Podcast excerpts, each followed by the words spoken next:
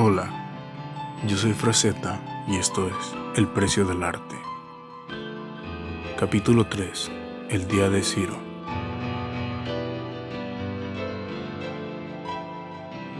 Era el día de la graduación.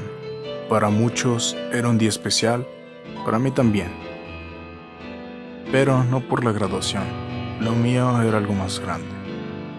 Entré a la escuela y veía chicas y chicos corriendo para buscar a sus amigos, para verse mejor, cosas de esas. Yo solo buscaba a mis compañeros de revolución, también estaban preocupados por su aspecto. De hecho, me lo contagiaron un poco. Pensé en pintarme símbolos en el rostro. Lo hice y usé un sombrero para ocultar la pintura. Preparamos los micrófonos y las bocinas. Estábamos listos. Llamaron a todos para comenzar la ceremonia. Por los pasillos caminábamos hasta el gran salón. Había mucha gente.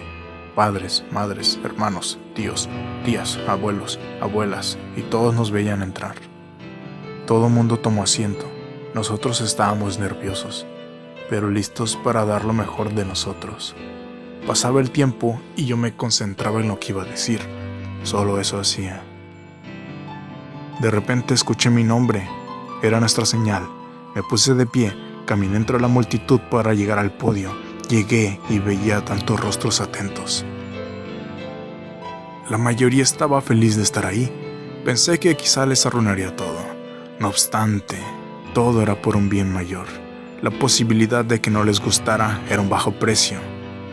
Lleno de valor hablé sobre cómo éramos simples niños cuando entramos a esta institución. Me detuve Apunté hacia todos los alumnos y terminé apuntando hacia mis amigos y dije, esto es para nosotros. Me quité el sombrero, esa era la señal. Saqué un arpa del interior de mi ropa. Mis amigos sacaron otros instrumentos y comencé a cantar con palabras mágicas sobre anécdotas que pasaron dentro de estos muros. Las competiciones, los compañeros que perdieron la vida, los compañeros que desertaron, la importancia de la educación y agradecimiento a todos los maestros. Al finalizar, dije, felicidades a todos por hacer esto posible. Bajé del podio y me reuní con mis compañeros. Se abrazaban unos a otros y gritaban por doquier. Fue increíble.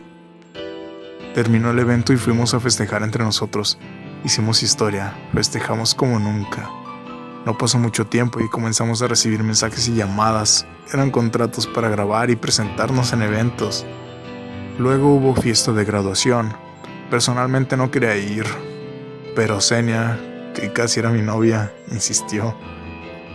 Era una fiesta llena de apariencias, como cualquier otra. Al inicio apagaron las luces y en una pantalla gigante transmitieron videos y fotos que habían capturado durante toda esta etapa. De pronto me vi Alguien grabó cuando todo sucedió. Fue ella, mi chica, aquella chica hermosa que alguna vez repudié.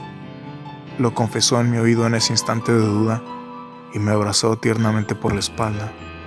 Estuve con ella el resto de la noche, aun cuando la fiesta terminó.